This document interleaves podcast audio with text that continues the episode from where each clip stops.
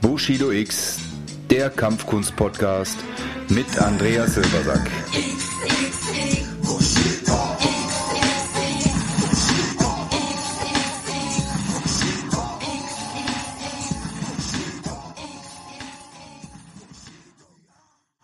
Ja, herzlich willkommen hier beim Bushido X Kampfkunst Podcast.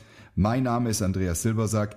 Ich habe diesen Kampfkunst Podcast ins Leben gerufen, um interessante Menschen, interessante Geschichten, Stile und Schulen rund um die Kampfsportszene und Kampfkunstszene euch vorzustellen. Ich bin seit 30 Jahren selbst in diesem Metier unterwegs und habe da viele Dinge gesehen und gelernt und möchte einfach diese große Welt mit euch teilen. Heute bei mir im Studio live zugeschaltet aus Berlin Steve Hansche vom Core Martial Arts. Hallo Steve, grüß dich. Hi Andy. Ja, ich freue mich, dass das jetzt trotz technischer Differenzen ein bisschen, die wir vorher hatten, dann doch gut geklappt hat. Ja, und äh, ja, ich habe gerade schon in der Eingangsmoderation erwähnt, äh, Steve aus Berlin. Ein waschechter Berliner, glaube ich, wenn ich jetzt richtig liege. Erzähl mal ein bisschen ja, was über dich. Korrekt, waschecht aus Berlin-Ost, genau. Wirklich aus Berlin-Mitte. Jetzt äh, im Moment in Berlin-Treptow, also noch ein bisschen weiter in Osten rein, genau. Und da habe ich jetzt äh, meine Kampfschule seit 2007. Okay, also auch schon, auch schon ein, ein, ein lang zurückliegender Gründungseffekt. Ja, wir, haben, wir kennen uns ja jetzt schon einige Zeit, ganz kurz für die Hörer. Also wir haben uns mal bei einem Netzwerk kennengelernt und haben gemerkt, dass unsere Chemie gut stimmt und haben dann schon einige Projekte zusammen gemacht. Und ich habe mir jetzt gedacht, es wäre einfach für alle mal spannend, dich mal hier auf, die, auf diesem Medium zu hören, weil du ja doch eine recht recht belebte Vergangenheit hast, ein sehr cooles Studio, ein sehr cooles Angebot und, und vielleicht auch mal was, was, was nicht so alltäglich ist in dein Trainingsprogramm, was die Leute nicht so kennen. Und darüber wollen wir uns heute ein bisschen unterhalten. Ja, gerne doch. Holen wir mal ein bisschen aus. Wann, wann hast du begonnen oder wie bist du in die, in die Kampfkunstszene geschlittert? Oh, das ist, oh, das ist, das ist wirklich schon sehr, sehr lange. Ja. Also wirklich noch als äh, äh Grundschulkind kann man sagen, das müsste so im Alter von sechs oder sieben Jahren gewesen sein. Da äh, gab es auch so, ich glaube, das ging vielen so, ich habe auch deine äh, Podcast schon gehört und dir ging es ja genauso. Äh, das war ein Film. Ja, bei mir war es kein Lee-Film, bei mir war es halt wirklich so ein äh, typischer Hongkong-Film mit so einem asiatischen Kids, die dann da Wushu-mäßig durch die Gegend gepeitscht sind. Das war noch richtig, die haben noch alle ihre Stunts selbst gemacht, die Kids. Das war damals richtig äh, äh, verblüffend. Okay. Und ja, das wollte ich unbedingt auch lernen. Äh, meine Eltern sind da getrennt schon zu der Zeit gewesen und äh, ja, ich hatte immer sehr wenig Kontakt zu meinem Vater. Und äh, dann kam aber raus, dass der das ja auch schon seit, äh, seit über 10, 15 Jahre macht. Ja? Und so äh, kam es dann auch so ein bisschen wieder so zu Vater und Sohn zurück, weil ich wollte unbedingt von ihm sehen, er zeigt mir ein bisschen was, bringt mir ein bisschen was bei aber hat leider nicht so wirklich gereicht, äh, äh, um da wirklich aktiv zu trainieren. Also musste meine Mutter damit mir dann doch irgendwann zur ersten Kampfsportschule und das war dann damals noch im Osten, war das dann Judo gewesen. Okay, der Klassiker. Ja. Der Klassiker. Der Klassiker. Okay. ja, ähm, also viel mit Judo habe ich heute nicht mehr Mut, das ist klar. Ich habe das gemacht, glaube ich, bis zum orangen Judo, dann war vorbei. Also man wurde ordentlich durch die Gegend geschmissen, hat auf die Presse bekommen. Ja, da man ja auch äh, nach Gewichtsklassen, äh, nicht, nicht, nicht nach Gewichtsklassen kämpft, sondern ich glaube nach Alter oder sowas, ja, in, dieser Richtung, also sowas im Osten. Also ich habe ich, glaub, ich habe nicht einen einzigen Kampf im Wettkampf gewonnen. Also auf der äh, Matte beim Training ja, aber im Wettkampf, da äh, war dann schon mal so, oh, das Grauen. Ja, heute heute wird es wieder schmerzhaft. der Trainer, der, der ja. Trainer wollte mal glänzen mit, wie viel Teilnehmer er mitbringt. Ob die verlieren oder gewinnen, scheißegal. Hauptsache ja, sind Hauptsache Masse. Da, ne? ja, ja. Hauptsache Masse. Ja. Hilfe, Hilfe. Ja, das Einzige, was ich heute immer noch mitnehmen kann, was ich nie vergessen werde und was ich auch immer meinen Schülern heute immer noch lehre, von Anfang bis Ende, jede einzelne Stunde, Falltechnik, Falltechnik, Falltechnik, weil da ist Judo wirklich immer noch in meinen Augen ganz, ganz, ganz große äh, Grundschule. Okay, ja, ja, ja, gut. Das ist natürlich so die Basic. Äh, zum einen, ich habe es gerade schon so ein bisschen angerissen, ich habe ja auch ein paar, paar Judo-Elemente gelernt weil weil es einfach so das Typische ist, wo man so ein bisschen hinkommt und was auch, glaube ich, so elternkonform ist, weil man nicht schlägt und nicht tritt. Das ist oft für die, für die Mamis nochmal, glaube ich, so ein ausschlaggebender Punkt, dass es nicht ganz so brutal ausschaut. Ne? Ja, genau. Ne? Aber, aber wie oft hatte ich es im Leben selber schon eine Stolperst hin, äh, selbst Treppe runterfallen. Das ist so eine Sache.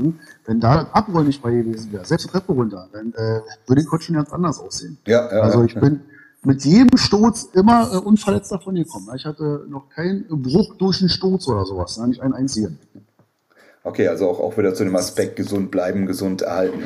Also, also haben ja, Kampfkünste ganz, ganz viel drauf. Das ist ja auch die, die, die Grundidee gewesen, wo ich diesen Podcast gegründet habe, dass wir äh, den Trichter einfach mal öffnen und die, den Blick auf die Kampfkunst ein bisschen verändern. Weil ja Kampf nur ein kleines Element ist von dem, was wir tatsächlich da machen und unterrichten. Und äh, es gibt viele interessante Persönlichkeiten und Stile und Studios, zu denen ich dich auf jeden Fall zähle. Und dafür ist auch super, dass wir heute hier da ein bisschen rangehen können. Ich finde spannend, dass natürlich diese ganze Eastern-Szene von, von doch so günstig rausgehauenen Kampfsportfilmen in unserer Generation oder meine Generation, ich bin noch ein bisschen älter, uns doch so viel äh, inspiriert haben, das zu machen. Das ist schon mal geil. Ja, dann, dann hat der Steve die ersten Schritte im Judo gemacht und wie ist es dann weitergegangen? Bist du da dran geblieben oder hattest du Aussetzer? Wie, wie schaut der ja, Natürlich nicht. Ne? Also wir hatten dann irgendwann dann auch äh, unsere Wände hier in Berlin und dann war die Möglichkeit ein bisschen größer. Äh, und dann ging es dann los, da sollten schon ein paar Elemente, aber ich wollte halt auch ein bisschen schlagen, ein bisschen kicken, ein bisschen rumspringen und sowas alles. Ne? Und dann äh, bin ich dann äh, relativ, das war so im Alter von zehn, elf Jahren so, bin ich dann auch zum Wing Chun gewechselt. Das war damals aber schon die IWTO. Und habe dann dort ein paar Jährchen äh, auch äh, klassisches Wing Chun gelernt, also das äh, IWTO Wing Chun. Okay. Ja, das, das, das fand ich auch schon ziemlich cool, weil das halt im Infight, das war auch für mich der erste, äh, der, der erste Kontakt, so halt im Infight. Ne? Und dann kam auch schon so die Bruce Lee-Szene bei mir mit durch, so, ne? das hat man gesehen und da wollte man das umsetzen, ja. Ich wollte jetzt zwar nicht so rein Wing Chun, aber so wie Bruce Lee hat mir gefallen, weil der macht ja noch ein paar offene Techniken und so ein bisschen, ne. Das war sich so als Kind immer so geil, fand ich immer so, oh, Sternchen da gehabt, ne? so wie der da abgeht und so und so unbezwingbar wie er ist und sowas alles. Ne? Ja, äh, ja da habe ich dann mit denen schon angefangen. Das hat dann aber, wie gesagt, äh, es hat dann ungefähr zwei bis drei Jahre gehalten. Und äh, dann habe ich aber auch gewechselt, weil dann hat er mir um die Ecke äh, eine Kung-Fu-Schule aufgemacht oder der ist umgezogen. Das war der, das ist der Großmeister Li Hongtai, der ist immer noch äh, tätig. Der hatte eine klassische Jing-Wu-Schule. Okay. Äh, Jing-Wu ist halt so ein gemischtes Stil aus Nordstil, Südstil, Affe, Schlange, Tiger, Waffen. Da ist alles so dabei. Also wie man es aus den Kung-Fu-Filmen kennt. Ja, genau. So bisschen, also, also Kung-Fu-Filme, Wushu-Filme, so, das ganze Kram, so Donnie Yen, Jet Li, alles so eine Sachen. Ne? Und das war genau das, was mich ja wirklich interessiert hat. Ne? Ja. Da wurde ich rein. Ich wollte nicht nur äh, äh, äh Infight lernen, ich wollte Waffenarbeit lernen, ich wollte Springen, Akrobatik, den ganzen Kram. Also was man gar nicht mehr braucht heutzutage, aber ich fand es damals richtig geil. Und ja, ich muss ehrlich sagen, ich trainiere sogar heute noch teilweise. Auch wenn ich äh, eine Schule habe mit äh, Selbstverteidigung als großen Aspekt, trainiere ich für mich selber immer noch das Klassische. Okay. Das heißt, äh, jetzt haben wir schon angerissen, deine Schule. So, das, was ist momentan dein Schwerpunkt oder was ist deine Ausrichtung in deiner Schule? Was, was erlebe ich, wenn ich jetzt in Berlin bin und sage, okay, ich würde gern die, die Core Martial Arts Schule besuchen? Was kann ich da tun? Mhm. Also wir haben äh, zwei Aspekte. Der erste ist äh, einer der wichtigsten. Also für mich der Hauptaspekt ist das Unterrichten von Kindern. Ja, allerdings jetzt nicht in Wettkampfklasse oder in äh, welche Schule ist die stärkste, sondern wir sind halt auch sehr stark ausgelegt auf die Vermittlung von äh, Werten und Lebenskompetenzen. Aber so dermaßen stark, dass wir sagen, das sind 60 Prozent unseres Trainingsinhalts und 40 Prozent ist äh, der tatsächliche Kampfsport. Ja, und äh, da sind wir auch nicht bei den, also bei den Schülern, die von Weiß anfangen, bis zum äh, Schwarzgurt hoch, also der Junior Schwarzgurt heißt das bei uns. Mhm. Die können wir uns quasi nach ungefähr sechs Jahren können den Junior Schwarzgurt erreichen. Und das bis dahin besteht alles nur aus Basics, was die Kampfkunst angeht. Da sind Elemente aus dem Kung Fu dabei, da sind Elemente aus dem Hyper Martial Arts dabei, das ist so ziemlich Karate-lastig, wer das jetzt gerade nicht kennt. Äh, und das sind aber alles so, so, so äh, Techniken oder Stände oder Tritte oder Schläge, die alle so stilübergreifend sind. Die findet man überall. Ob ich jetzt so Thai-Boxen mache oder Karate oder Kickboxen oder äh, äh, normales Kung Fu, ja, das ist quasi immer das Gleiche. Ja, und das ist dann quasi bei uns halt für die ersten Jahre immer so ein Basic-Paket. Das wird immer wiederholt, immer wiederholt, immer wiederholt. Das merken die aber nicht so, weil die Drills sich äh, äh verändern. Okay. Also, also somit, somit können wir immer garantieren, dass das Kind immer Spaß hat. Ja? Also ich sag mal so, die, die Laufzeit bei Kindern, die sind bei uns im Durchschnitt wirklich vier Jahre. Also es gibt auch welche, die schaffen den Junior Schwarzgut, ja, und die sind auch noch immer noch dabei. Manche schaffen es halt nicht so weit, halt nicht so lange durch, aber der Durchschnitt ist tatsächlich vier Jahre, viereinhalb sogar. Ja? Okay. Viereinhalb Jahre. Genau. Und dann von drei Jahre bis zum, äh, ab 14 sind sie bei uns Teenager und gelten als Erwachsenenklasse. Okay. Ja, das ist spannend. Wir sind ja da so beide im, im gleichen Segment unterwegs mit, mit natürlich einer guten Jugend- und, und, und Kinderausbildung. Äh, du hast gerade ja, Wertesystem an, angesprochen. Ich glaube, das ist ganz interessant, weil wenn man so drin ist, und das ist ja manchmal so dass das Problem, was oder das, was wir aus dem Auge verlieren, dass das für uns relativ klar ist. Aber ich glaube, das wäre einfach mal interessant, jetzt für unsere Zuhörer zu hören, wie, wie schaut sowas typisch aus? Eine Wertevermittlung, was verstehst du darunter? Kannst du uns da ein ja, Beispiel klar. geben? Ja, na, selbstverständlich. Ich kann gleich ein Beispiel geben. Wenn wir jetzt zum Beispiel das Thema, äh, wir arbeiten sehr stark mit dem Thema von Brandon Bellisso in dem Programm, das Excellent Kids Programm. Und äh, wenn ich jetzt äh, so davon ausgehe, ich sag mal so, ich will jetzt keine, keine, keine Schulen angreifen oder sowas oder generell Leute, die Wertevermittlung machen, aber wenn ich jetzt ein Kind beibringe, was Bitte und Danke heißt, dann ist das eigentlich so ein selbstverständliches Ding. Mhm. Ja, und das könnte eigentlich jeder, auch, auch wenn er da schon teilweise hapert. Aber wie sieht's denn aus, äh, oder wenn so über Respekt reden oder sowas, so Manieren. Aber wie sieht's denn aus mit wirklichen Themen, diese, die nach, nachhaltig sind, wie äh, Fokus zum Beispiel, ja? Wer, wer, wer kann denn äh, äh, einem kleinen Fünfjährigen, der sich auf die erste Klasse vorbereiten soll, das Thema Fokus beibringen? Okay. Ja? Das wird sogar schon in der Kita schwer. Ja, ja, bin ich bei ja? dir, ja.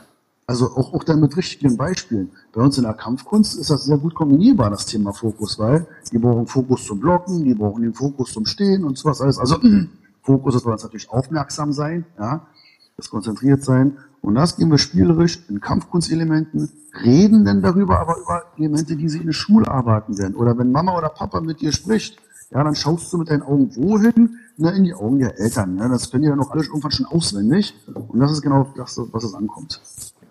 Okay, das heißt, das ist auch ein wichtiges Thema. Ich glaube, das ist so was, was manchmal nicht, nicht äh, beim, beim, bei den Eltern vielleicht noch nicht so ankommt, ist, dass es da nicht nur geht, dass die Kinder sich körperlich auspowern oder lernen, sich zu verteidigen, sondern vielmehr eine Vorbereitung aufs Leben. Du hast gerade schon angesprochen, Kita, Schule, äh, die ganzen Themen, die daraus resultieren. Zum einen natürlich Fokus war jetzt ein super Beispiel. Zum anderen natürlich auch mal ein Thema wieder Mobbing und, und alles, was daraus resultiert. Ja. Also ja. ich, ich ich finde das schon, und wir haben ja viele Kollegen, die das auch sehr gut machen. Und äh, ich finde das sehr gut, dass das so gemacht wird, was aber meiner Meinung nach immer noch nicht so sehr ankommt, weil natürlich jeder sich die Wertevermittlung auf seine Fahne schreibt, aber nicht jeder das wirklich so gut durchziehen kann. Das muss man sich dann vor Ort anschauen. Aber das ist im Endeffekt bei so Schulen, wie du sie betreibst in deinem Chor oder bei uns oder auch viele andere, ist das natürlich die, die Vorbereitung aufs Leben. Ne? Das ist, naja, ist richtig. ist, glaube ich, schon mal ein ganz wichtiger Aspekt, den wir da drin haben. So, das heißt, du hast die Kids, dann, dann wenn, wenn ich jetzt dein Kids-Programm durchlaufen habe, aber wann kommt dann was, wenn ich ein bisschen älter bin?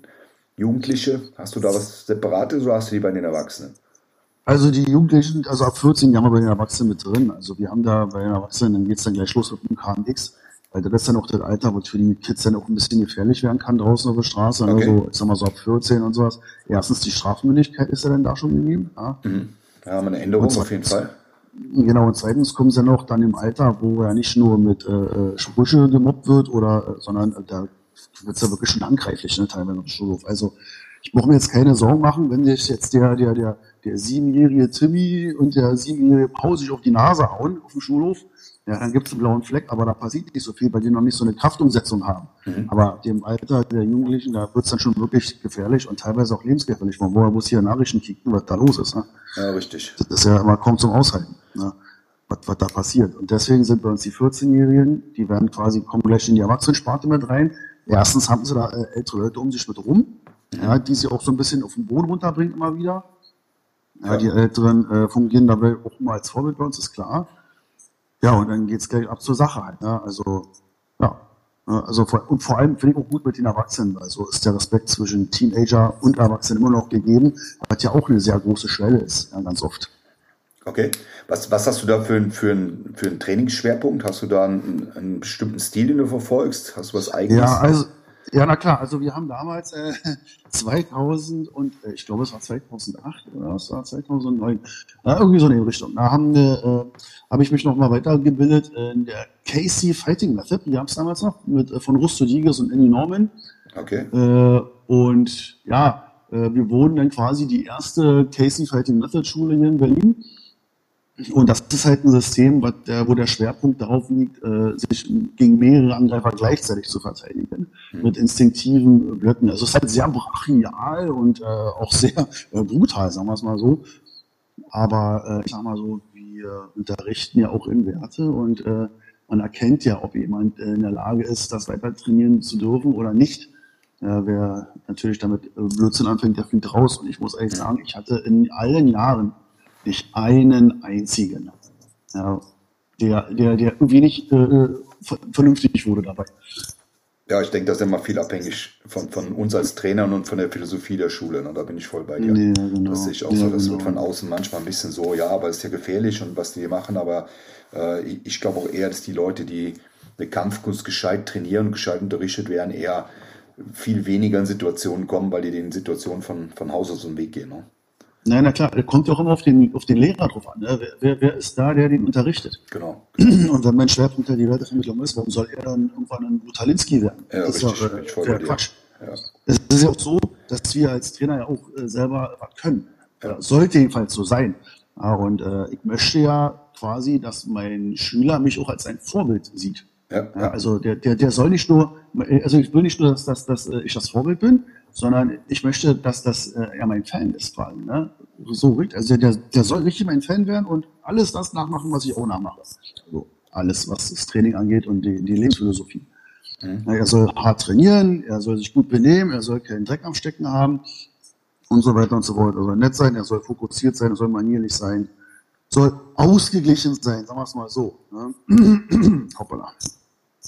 Ja, na. ja, und wenn ich, Genau, und wenn ich möchte, dass mein Schüler halt eine brutale Sau wird, ja, dann muss ich den bloß so erziehen. Ja, gar kein Problem. Kriege ich hin. Will ich aber nicht. Ja? Ja, ja, na, da bin ich voll, bin ich, bin ich voll bei dir. Äh, es ist jetzt interessant, glaube ich, dass das KC-System hast du gerade schon an, angesprochen, dass sich ja natürlich viel geändert hat. Wir sind ja alle oder viele Kampfkünstler und Kampfsportler haben ja viel in, in verschiedenen Verbänden trainiert, äh, die dann entweder aufgelöst wurden oder wo, wo es dann auch Unstimmigkeiten gab, weil es immer ein bisschen schwierig ist. Ich glaube, da können wir ein paar eigene Sendungen drüber machen, allein über diese, die Politik und, und, und Problematik von solchen Verbänden.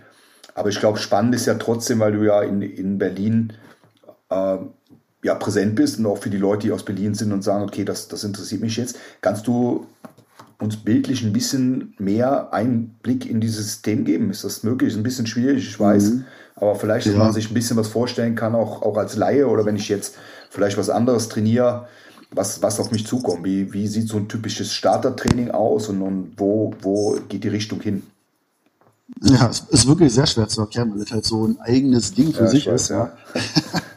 also, also auf jeden Fall deckt das Programm erstmal jede Ebene ab. Von Stehen, Knien, Sitzen bis liegend. Ja, also äh, ist auch Bodenkampf mit drin. Okay. Ähm, es, ist, es ist rein straßenlastig, also wirklich rein straßenlastig. Das hat wirklich keine sportlichen Elemente drin. Ähm, wir arbeiten, es sind, es sind, es sind aber verwandte äh, Techniken wie aus dem Silat mit dabei. Wer jetzt mit dem Silat was anfangen kann, Penchak Silat, ja, wo ja. immer schön mit Ellbogen gearbeitet wird. Die Hände sind immer ziemlich nah am Kopf oben dran, ja, äh, tiefe Stände und so weiter und so fort. Nur mit dem Aspekt, äh, selbst ab der, ab der ersten Stunde äh, versuchen wir die Schüler schon darauf äh, hinzueichen, dass man nie als einziger, also dass man nie einen Angreifer vor sich hat, ja, sondern immer von zwei bis drei ausgehen muss. Ja, selbst wenn es nur am Ende nur einer ist, gehen wir immer von mehreren aus, mhm. von Anfang an. Okay, das ja, und so arbeiten wir dann auch. Genau. Bei uns ist das der Predator-Mode. Ja, das heißt, psychologisch schon so umwandeln, ich bin nicht das Opfer, sondern ihr seid alle mein Opfer und ich bin jetzt hier der Jäger. Ne? Okay, so, ich, ich schnapp euch alle weg. So, okay, ne? interessanter genau. Ansatz, ja. genau. Okay, Auch wenn wir die liebsten und friedlichsten Menschen sind, aber in dem Moment, wo es ums Leben geht, da muss man halt äh, einen Schalter umlegen und äh, muss sich halt, sein, wir sagen immer so, deine Haut ist unbezahlbar, also verkauf sie auch zu diesem Preis. Ja. Ja, ja na, bin, ich, bin, bin ich voll bei dir. Das ist ja, ich, ich habe ja ein, eine, eine Folge vom Podcast gemacht, so ein bisschen, wenn man sich halt genau für dieses Thema interessiert, nämlich Selbstverteidigung, der Unterschied von Selbstverteidigung zu Kampfsport. Ich weiß, du hast äh, auch lange Zeit, glaube ich, im, im Kung-Fu-Bereich wettkampfmäßig gearbeitet und selbst trainiert. Ne? Ja. Ähm, kann, kannst du da vielleicht mal mit deinen Worten, weil es immer cool ist, wenn man es von verschiedenen Seiten hört, für dich deine Unterschiede definieren? Wenn ich jetzt ein Wettkämpfer bin und wenn ich eine reine Straßen-Selbstverteidigung mache, wo, wo die Schwerpunkte liegen? Ja, also na klar, erstmal die Situation an sich. Ja, also der Wettkampf ist klar, ich kann mich darauf vorbereiten, ich trainiere. Ja, in den meisten Fällen weiß ich sogar, wer mein Gegenüber ist, also mein, mein Gegner. Ja, es wird immer ein Ringrichter dabei sein. Also selbst wenn es zu hart wird, wird der Ringrichter das Ding abbrechen. Es werden Ärzte da sein, die sich drum kümmern. Teilweise hat man sogar schon Psychologen vor dem Kampf und nach dem Kampf. Ja, also das ist alles ist so, ja, es ist so, renne ich mit jemandem um die Wette oder renne ich vor jemandem vor Angst weg? Das ist ein Riesenunterschied. Also wenn ich auf der Straße bin, ist nichts mit Vorbereitung. Da kommt das aus dem heitersten Himmel, wo ich gerade nicht vorbereitet bin. Ja, das heißt, ich kann äh, irgendwo an der Bushaltestelle stehen, jemand fragt mich nach der Uhrzeit und zack ist das Messer am Hals, ja. Aber, und du fragst dich warum, aber der Grund ist erstmal scheißegal. Ja, das, das, den Grund, den weiß nur er, weil er was haben will oder vielleicht hat er äh, mich letztens mit seiner Schwester äh, erwischt oder was, ich habe keine Ahnung. Ja, irgendwas ist halt immer da. Und das Problem ist halt die Überraschung. Du kannst dich nicht vorbereiten, ja. Es gibt keinen Ringrichter. Es, es gibt keinen ja, Ringrichter. Ja? Wie, wie, oft haben wir das? Also man könnte jetzt ja äh, ähm, normale Zivilisten als Ringrichter sehen, aber wie oft kennen wir das, wo dann alle wegschauen und weitergehen natürlich? Also ich bin natürlich keiner von den Leuten und ich habe es auch glücklicherweise schon erlebt, wo auch wirklich Passanten eingegriffen haben. Ja, aber in den meisten Fällen prozentual passiert es halt nicht. Und äh, sagen wir so, wenn wir jetzt einen Täter haben, also entweder ist man jetzt irgendwo in der Disse unterwegs und hat mit jemand Stress, dann gibt es halt eine Prügelei, okay, das ist die eine Sache. Aber wenn mir jemand was Böses will, wenn mich jemand überfällt, ausrauben möchte, warum sollte der das denn in der Öffentlichkeit machen vor allen Leuten? Ja, das macht er natürlich da, wo er seinen besten Vorteil hat. Hm, genau. Ja, und das ist halt wieder der Unterschied. Ja, Im Kampfkunst ist es immer ausgeglichen. Ja, Gewicht gegen Gewicht, äh, Erfahrung gegen Erfahrung, einer gegen einen. Jeder hat drei Minuten Kampfzeit. Ja, jeder hat eine Minute Pausenzeit. Ja, das ist für jeden gleich. Ja. Mhm. Der Ringrichter kontrolliert in den Pausen, kannst du weiterkämpfen, kannst du nicht weiterkämpfen und so weiter und so fort. Und das haben wir auf der Straße halt nicht. Ja, das, das, so ähnlich habe ich das ja eigentlich auch, auch äh, für mich erklärt und so. Ich finde sehr gut diese Geschichte mit dem Predator Mode. Das ist, ist auf jeden Fall ein, ein Terminus, der sehr, sehr cool das Problem beschreibt. Und ich glaube auch, wenn man, wenn man immer in diesem Modus ist, dass ich mir einfach davon ausgehen kann, wenn ich angegriffen werde, dass, dass das plötzlich passiert und der andere ja immer einen großen Vorteil hat. Das, was, glaube ich, viele so nicht sehen. Der Angreifer ist uns einen Schritt voraus, weil er ja schon entschlossen hat anzugreifen, wo wir noch nicht wissen, dass wir uns gleich verteidigen müssen, meistens. Und, und mhm. wir kalt starten müssen. Und dafür braucht man halt genau für diesen, dieses Projekt äh, ja, die passenden Techniken. Und da ist in Berlin äh, die Chorschule. Ich, ich war ja, oder wir, wir haben ja schon viel zusammen gemacht. Du warst schon, schon bei mir, ich war bei dir. Ist immer ein super Anlaufpunkt. Ich bin sehr froh, dass wir ja aus dieser Bekanntschaften mittlerweile eine gute Freundschaft gegründet haben. Und freue mich natürlich auch darauf, dass wir 2021, hoffe ich mal, irgendwann wieder einen Normalgang schalten und wir dann auch wieder natürlich für, für unsere Leute äh, grenzübergreifendes Training machen können, weil ich glaube, das ist auch nicht so schlecht oder so, so eine schlechte Idee, weil wir kommen ja, du, du, hast, du hast vorhin gesagt, du hast das Wing Chun mal kurz gestreift in deiner Jugendzeit. Ich war ja auch in verschiedenen Verbänden, auch in denen, die du beschrieben hast, und da war es ja eher nicht so gewollt, dass wir, dass wir Kooperationen gründen oder sowas. Und, und äh, es ist ja auch heute immer noch schwer. Also ich bin ja schon länger darin unterwegs und, und du weißt es auch, es ist immer schwer, mit jemandem eine Kooperation zu machen, weil immer dann, keine Ahnung, äh, Ängste, Probleme, äh, meine Schüler lieben mich nicht so wie den anderen, Eifersuchten entstehen. Und ich glaube, so, oh, ja, das, das habe ich auch schon erlebt. Ja. Da sind wir zum Glück, zum Glück relativ schmerzfrei, wir zwei, und dafür funktioniert es auch immer gut. Und es war immer ein geiles. Erlebnis, wenn du hier bei mir in, in Österreich warst. Und ich freue mich natürlich auch auf Berlin. Ja, das hat immer sehr viel Spaß gemacht, auf jeden Fall. Und wird es auch wieder. Wird's auch wieder. Auf jeden Fall haben wir, haben wir auf dem Schirm. Ich will ein bisschen noch ausholen, weil ich ein paar Dinge weiß von dir, die natürlich auch für die Zuhörer jetzt extrem interessant ist. Du warst mal längere Zeit in China. Ne? Ja, genau. Äh, kannst du uns davon mal so, so, so einen Erfahrungsbericht geben? Weil ich glaube, das ist ja immer das Geile. Man, man liest Bücher oder man, man schaut ins Internet, aber mal jemanden am Ohr zu haben, der jetzt als normaler Mensch mal darüber erzählt, wie das ja, war, wie bist du ja. dazu gekommen? Wie hat das stattgefunden? Ja, also klar, China, also äh, Shaolin, das war natürlich mein, mein Lebenstraum damals, also mein erster Kindheitstraum, den ich mir noch selber erfüllen konnte. Äh, ich glaube, ich habe das damals von meinem Jugendfeiergeld gemacht oder sowas, ne, habe das dann genommen und bin einfach nach China runter mit zwei Freunden. Das fand meine Eltern nicht so toll. Ich wollte natürlich, dass ich von niemandem Führerschein mache oder sonst was. Egal, konnte ich später trotzdem noch machen.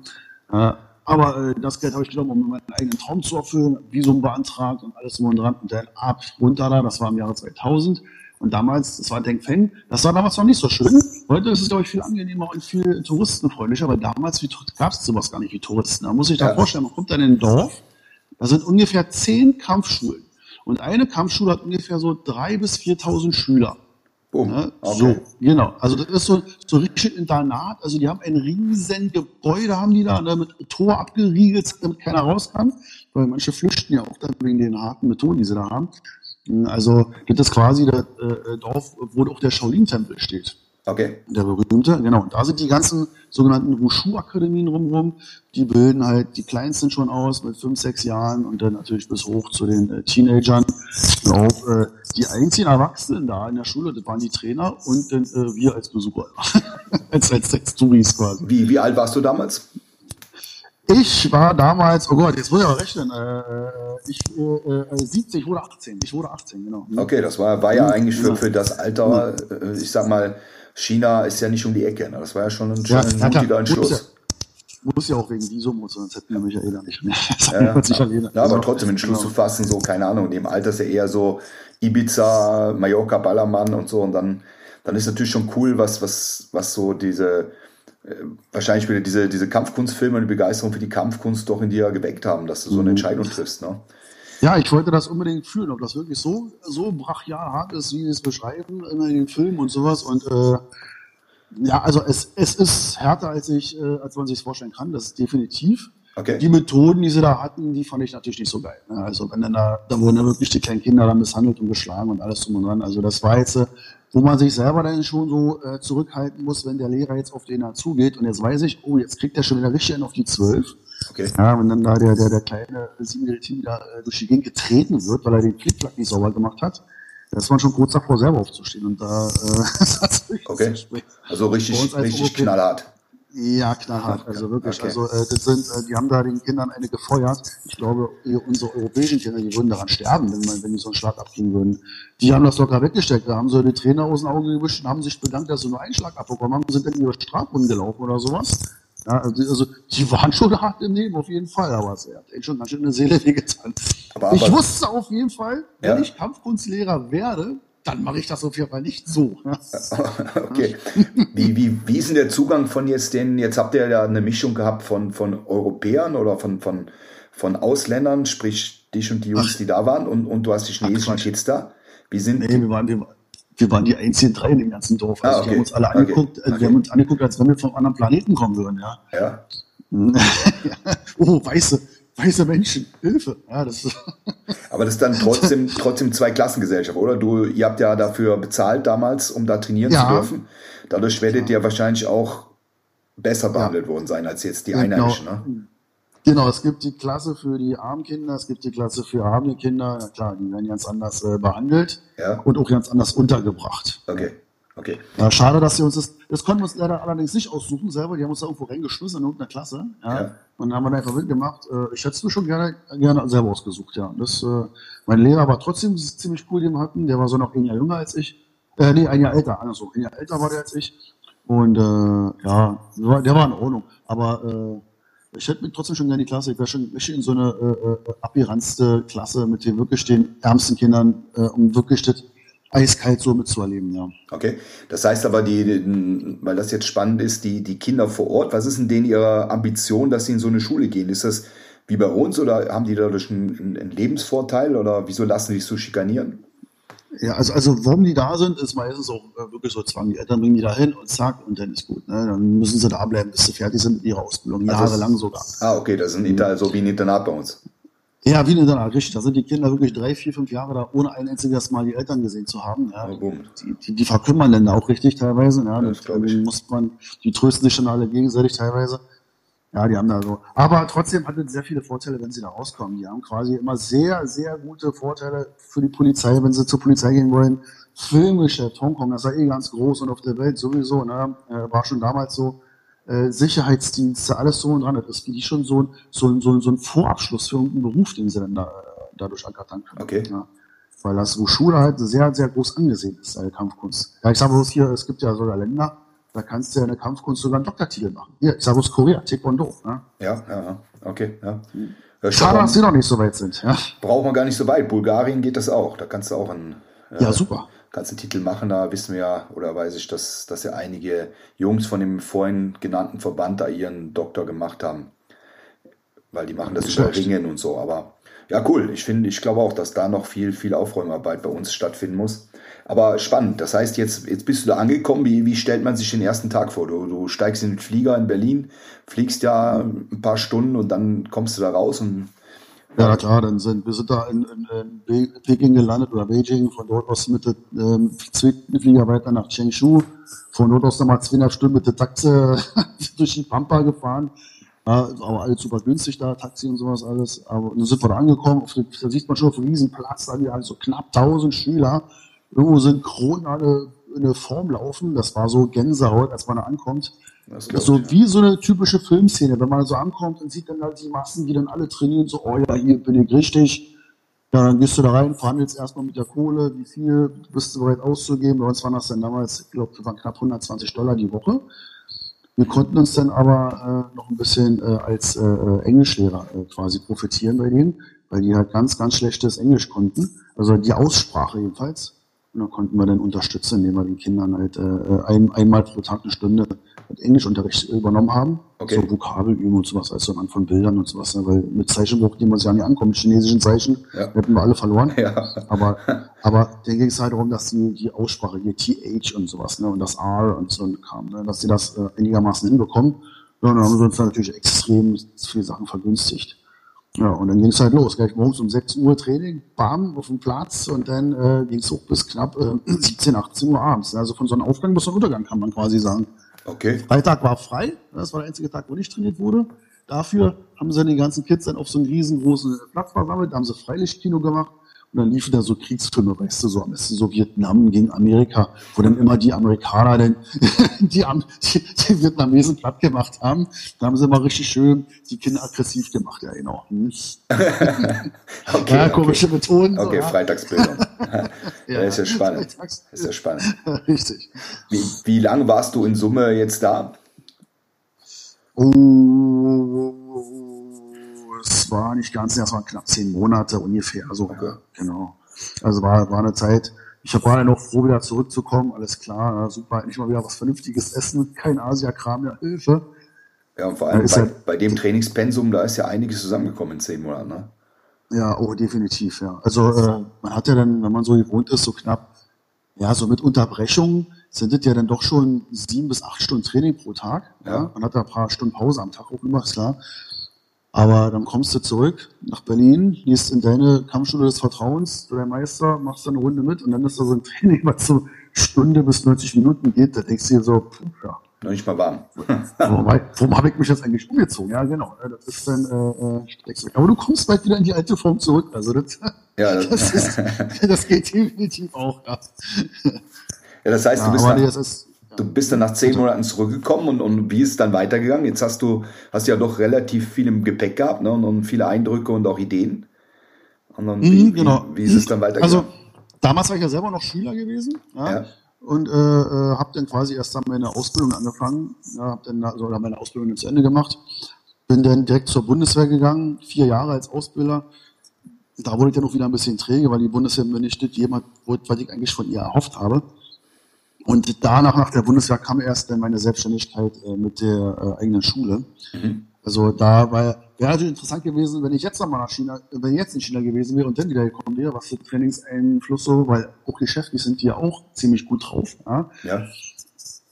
Äh, aber äh, ja, damals war das wirklich nur so, oh, ich will trainieren. Ja, fertig. Na, zurückkommen. Das, das mitnehmen, was man mitnehmen kann, alles Mögliche von den diversesten Stilen äh, aus dem Wushu äh, mehrere Waffensysteme. Klar, hat nur noch zwei, drei Wettkämpfe mitgemacht, die waren ja dann äh, total entspannt. Ja. Okay. Also außer am Kampf. Kampf, Kampf war immer sehr niveauvoll, aber so was so Formellaufen anging, so Katas und sowas, ne, das war dann natürlich, das, das konnte man dann so quasi durchlaufen, die ganze mhm. Geschichte. Okay. Ja. Okay. Genau. Ja, Wettkampf war, Wettkampf war bei mir nicht so gut in China, weil äh, ich relativ schon äh, kräftig und groß war als Europäer. Ja. ja da äh, hatte ich sowieso auch schon etwas Vorteile. Da konnten sie mich nicht so gut also nicht so viel, viel, viel besser machen. Außer in der Nehmerqualität, Ausdauer, Kraft, Schnelligkeit, das war natürlich nochmal extra da oben. Ja, weil, na, so viel wie du trainierst, bleibt dir gar nichts anderes übrig, als schneller und kräftiger zu werden. Ja, das glaube ich. Hast auch bestimmt ein bisschen Masse gelassen, oder? Bist du schwerer hingeflogen als zurück? Oh ja, ja. oh ja, ich, ich muss, ich, ich, ähm, ja, aber, aber ich sah nicht so aus. Sag mal so, wenn Okay. ich Fotos zeige, war, da war nicht ein Gramm Fett am Körper. Ne? Okay, alles klar. Obwohl wir, obwohl wir jeden Tag gefressen haben, die Irren. Ja? Jeden Abend. Wirklich, bis zum Umfallen. Der Bauch musste voll sein. Okay, ja gut, aber bei dem Pensum, wenn du da in, in, Ja. in Action bist, ist das klar. Ja, und dennoch das Alter, so 17, 18, so, ne, da ist ja, da, da läuft ja der Stoffwechsel von alleine noch, ne? Ja, das ist leider ein bisschen, bisschen schon weiter hinten. Also das, heute müssen wir da schon ein bisschen mehr für tun. Ja, definitiv. Ja, ja, Ja, vor, allem, vor, allem, vor, allem, vor, allem, bei dem Scheiß, den man zu fressen kriegt hier, ne? Überall. Fast Food, ja. ja das ist, Ja, ja, ist genau. das Problem.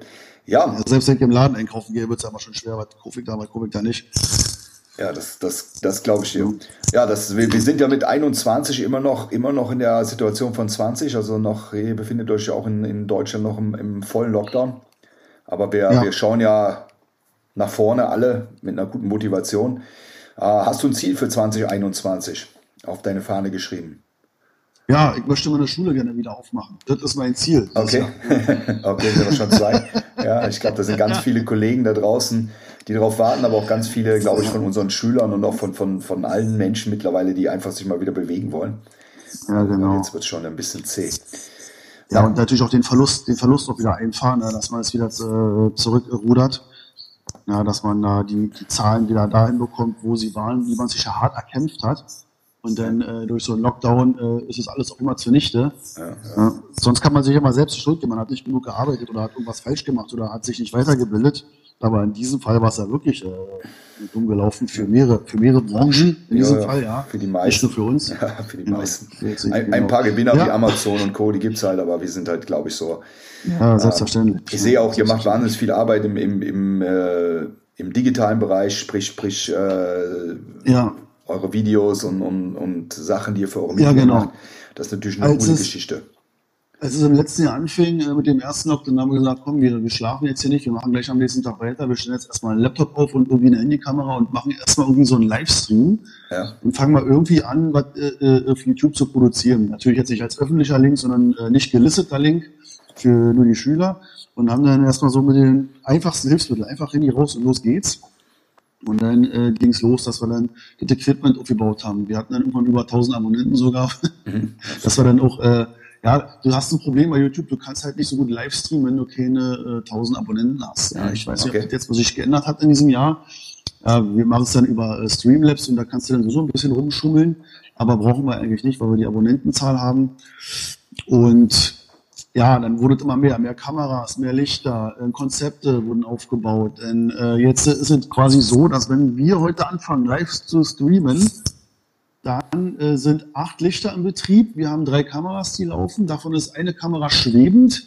Ja, äh, Okay. mit Kameramann. Dann haben wir einen Operator, der macht die Moderation, der schaltet von Kamera A nach Kamera B und Kamera C, äh, schaltet die Mikrofone um, dass der Lehrer sprechen kann oder der Moderator. Und also das ist schon so, so ein Programm, so voller Unterhaltung, aber auch mit viel Sport. Ne? Also ein richtig, irgendwie- richtiges Studio schon.